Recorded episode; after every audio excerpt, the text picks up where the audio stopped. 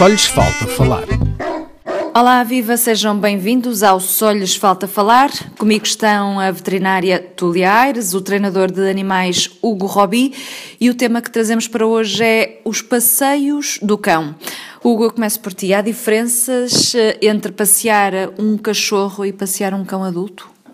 Uh, sim, sim, sem dúvida. Um cachorro é, à partida, será todo um, um novo mundo que vai se descobrindo aos poucos com muitas sensações, sensações auditivas, visuais, sensitivas. Ah, há, muito tipo de sensações aqui para o cão. Uh, num cão adulto, a partida será mais um dia, com, com coisas novas, obviamente, cheiros novos, etc mas já será mais a parte da rotina do dia a dia, enquanto que o cachorro não, é sempre uma descoberta. Uh... E mais desafiante para quem o passeia. normalmente sim, normalmente sim. Há cães adultos que também é desafiante, de facto, mas no, no, no cachorro, uh, aqui depende das idades. Se for mesmo muito pequenino, há alguma tendência a seguir-nos, é verdade é essa. A verdade é essa. É, é, o elemento que conhece, é o elemento seguro é, é, e por isso vai atrás. Um, mas depois começa a ganhar mais confiança, a conhecer os sítios e começa a ir explorando mais. E já é, ah. e já é o cão que vai à frente. Aí já é o cão que vai à frente, claramente. E então, se falarmos então quando chegamos à adolescência, então muito pior. Uh, que aí está mesmo no auge, digamos assim. O que é assim. que é a adolescência de um cão? É, podemos mesmo comparar connosco. Eh, acaba por ser a mesma coisa, a altura que eles querem explorar o mundo, querem cheirar tudo e mais alguma coisa. Isso já levantam mais a ou menos a quantos meses? Uh, depende das raças. Depende das raças, mas o, o mais comum é desde os seis meses, né, quando eles atirem, atingem mais ou menos a maturidade, que se vê pela dentição, Há cães que é até aos dois anos, três anos, depende muito das raças. Mas esses primeiros dois, três anos são os anos da, da adolescência, do, do, conhecimento e de, de, querer ir explorar. Ou seja, digamos que os dois primeiros, dois, três anos do início de vida de um cão são aqueles anos em que ele estava a fazer, está a fazer mais aquilo que estavas a dizer, de querer explorar, de querer cheirar, de querer ir atrás. Sim, sem, sem dúvida. De é, querer brincar. E, e então, se, se, por exemplo, é um cão de, de, de, de tamanho muito grande, tem tendência, a, a parte, digamos, mental, a, a evolui muito mais lentamente. Ou seja, ele só é adulto mais tarde, enquanto que um cão pequenino, ao final de um ano, um ano e pouco, é, é adulto. Uh, vamos passear um cão que ainda uhum. é mais cachorro e que, portanto, está uhum. no auge da, da brincadeira. O que é que nós temos que fazer? Ok.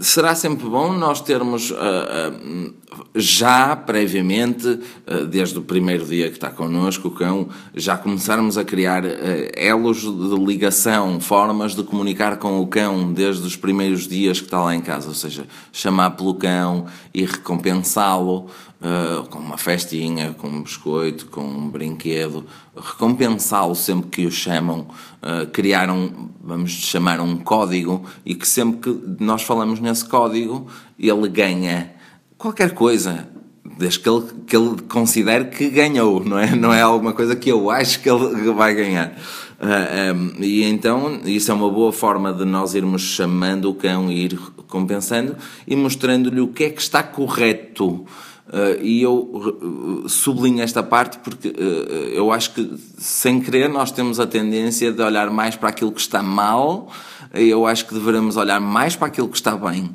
O que é que isso quer dizer? Ou, ou, seja, o que eu quero dizer é que se o cão está a andar corretamente, se não está a puxar a trela, se vai tranquilo a explorar, eu devo-lhe dizer: Ok, fizeste bem, muito bem, assim deves continuar assim. E dizer, e dizer é, é falar ou é recompensar? Aqui no caso do cão será mais a, a, o que ele considera de recompensa. Se ele gostar de ouvir as minhas palavras, que lindo, que bonito, pode ser isso, eventualmente. Se, pode ser uma festa, pode ser um biscoito.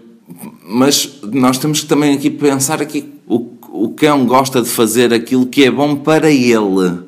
Nós temos que pensar aqui quase como nós, a comida para ele serve quase como para nós o nosso cheque. É? Eu posso gostar de uma palavra bonita, eu posso gostar de algo, mas normalmente é com o dinheiro que eu vou comprar as coisas que eu realmente preciso na minha vida. Uhum. E aqui a comida serve mais ou menos como no nosso dinheiro. Uhum. Uhum. Uh, obviamente que se o cão estiver farto, não vai querer comida, se calhar faz mais jeito um, uma festa. Recompensá-lo uhum. quando ele está a portar-se bem uhum. e quando ele está a portar-se mal. Ok, primeira coisa que eu diria era tentar ignorar quando ele está a portar mal e tentar puxá-lo um pouco para aquilo que ele gostaria que ele fizesse. É, é tentar um pouco ignorar aquilo que está mal e tentar. Eh, eu estou a ver que o cão está a pegar ou está a ir em direção a. Eu posso perfeitamente chamá-lo para o pé de mim e recompensá-lo por isso. Eu escuso de estar a dizer que ele fez mal isto. Eu prefiro dizer aquilo que ele fez bem de ele ter vindo quando eu chamei. Mas para isso é preciso que ele venha, não é? Sim, claro, por aí é que nós temos que. Hum, lá está, esses primeiros dias em casa vai nos ajudar a começar a criar esses elos de ligação e aquilo que eu costumo dizer, eu devo ir todos os dias dando, pondo um bocadinho mais de dinheiro no banco, digamos assim, uh, uh, para que o cão cada vez goste mais de mim e que perceba que eu sou a coisa mais importante da rua, mais importante que aquele cheiro, mais importante que aquele cão, mais importante que aquele, uh, seja lá o que for. E, e, todos os dias eu devo-lhe dizer isso, ou ir dizendo conforme eu vou trabalhando com ele. Eu só queria acrescentar, porque é, efetivamente é fazer o reforço positivo, né? compensá-los quando eles fazem uma coisa bem. Porque muitas vezes uh, há determinados comportamentos do, dos cães que para nós são comportamentos que já são incorretos e falávamos de, de, correr, de comer coisas na rua, mas que para eles não são. É um comportamento, é, é um comportamento natural. Portanto, e ele não entende que aquilo é uma coisa errada, porque para ele é natural fazer aquilo. Portanto, mas como é que vamos fazer com que ele entenda que é uma coisa errada? Não, para ele, é que nós não temos que o fazer que é uma coisa errada. Nós temos é que distraí-lo para ele não fazer aquilo. Não é porque é errado, é, é natural nele. É, isso é o que o estava a dizer, é distraí-lo e é chamar, desviar a atenção, desviar dele. A atenção dele para uma coisa que não seja se calhar tão mal visto. Porque um comportamento desses para um cão não é mau, é mau para nós. Nós é que interpretamos aquilo como uma Mas coisa faz parte má. da natureza deles, obviamente. Exatamente. O, por exemplo, a coisa, das coisas que eu me lembro mais, uh, que as pessoas uh, ficam, às vezes certas pessoas ficam um bocado, uh, um bocado estranhas, é do cão cheirar a urina de outro cão, ou de até às vezes chegar a lamber, não é? E isso é uma coisa que é natural nos cães. É por aí que eles conseguem saber uma data de informações sobre o outro animal. Isso é uma coisa normal. Mas quando eles pegam, por exemplo, num pedaço de papel ou etc., muitas vezes se eu perceber que é uma coisa que é inofensiva, eu até numa primeira fase eu tento ignorar e perceber que não há nada.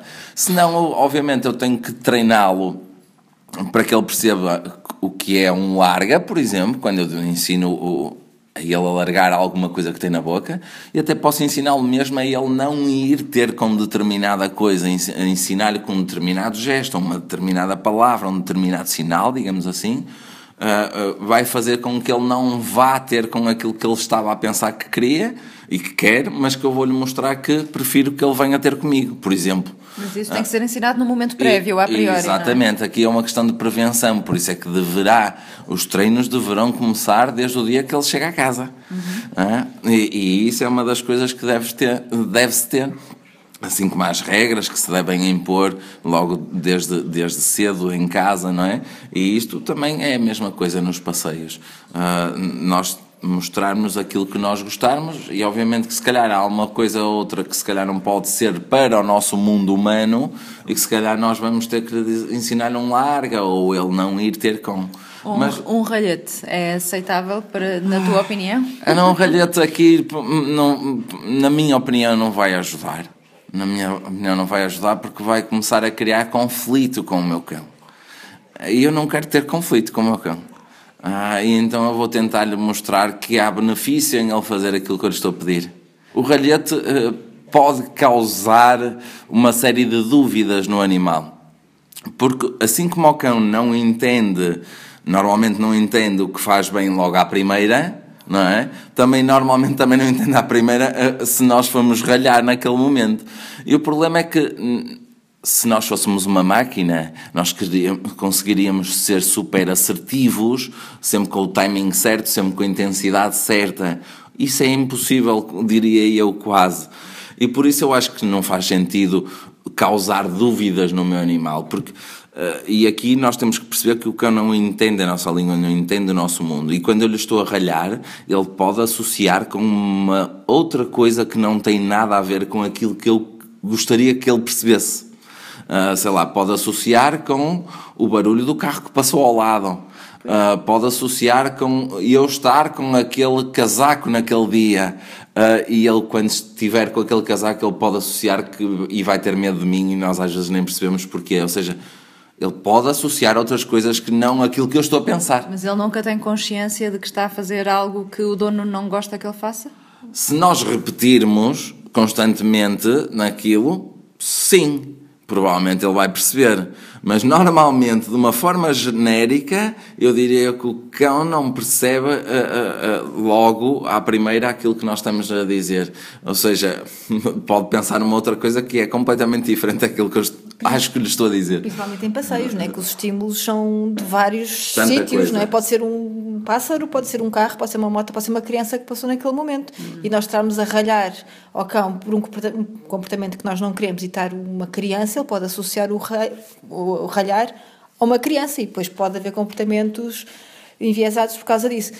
Não é, sempre, é sempre melhor ter uns biscoitos no bolso para lhe dar uh, sempre Sim, que ele faz qualquer coisa bem feita. Uma, uma atitude uh, uh, em que eu prefiro pensar como é que lhe vou dar a volta ao problema e não agir de uma forma, digamos, intempestiva e logo ah, prontamente vou, vou fazer isto.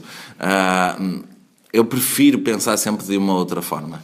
Ah, porque uh, se formos por estes lados, vamos começar a, a, a, deitar abaixo a nossa relação, digamos assim, que eu tenho com o meu animal, e vamos começar a criar dúvidas, e o cão vai começar a, a ter momentos de dúvida, o que isso mais tarde poderá dar muitos problemas mais à frente. E levar brinquedos para o passeio uh, também pode ser uma, uma opção, também pode ser uma opção. Há quem brinque com bolas, ou atire, ou atire, ou brinque com cordas, ou atire paus. Ah, eu acho que não há grande mal nisso. Eu pessoalmente não sou grande adepto de que os cães tenham fiquem obsessivos por esse tipo de jogos muito ativos, porque isso provavelmente vai criar-lhes uma excitação em demasia o que eu acho que não é necessário. Eu quero que um cão fique calmo e não que fique demasiado excitado. Eu não digo que não se brinque, que não digo que não corra ao cão, mas que não fique uma hora a correr atrás de uma bola, porque afinal há coisas muito mais divertidas para o animal. E às vezes as pessoas não pensam nisso. Isso é uma, uma dica que eu queria deixar. Muitas das vezes nós pensamos, ok, eu vou ter que andar, andar, eu vou ter que correr com o meu cão. E muitas das vezes se eu ficar meia hora num bom campo, andar só de trás para a frente, frente para trás e que o cão possa cheirar e desfrutar da sensação da relva e até se esfregar na relva e poder sentir esses cheiros todos, isso é fantástico. Nós temos que pensar que na sua maioria os cães, eu vou lhe chamar assim, são do monte, são do campo, são da natureza, não são da cidade. Ah, e por isso quando eles estão em natureza, eles adoram isso. Ah, claro, não posso esquecer também que há aqueles cães que gostam da, da praia e da água, pronto, tudo bem, também é, um, é natureza, lá está. E, e, normalmente o cão adora estar em natureza. Não gosta tanto de uma, de uma forma genérica de estar em cidade. Se pudermos lhe dar um bocado de natureza, fantástico. vai relaxá-los, não é? Completamente, completamente. É, o, a parte primitiva deles, é o ambiente deles, é onde eles caçavam, tinham necessidade de caçar, não é? E é normal que eles fiquem muito mais relaxados depois de um passeio. É bom para eles, é bom para os donos. Sim. e a Tulia Aires conseguiu dizer isto tudo enquanto o cão Gastão lhe mordia as mãos. Este... É um comportamento que não deve ter. este foi o Só Lhes Falta Falar com a veterinária Tulia Aires, o treinador de animais Hugo Robi. Já sabe, pode enviar sugestões para só lhes falta falar gmail.com. Eu sou a Bárbara Baldaia, a música é de J-Man.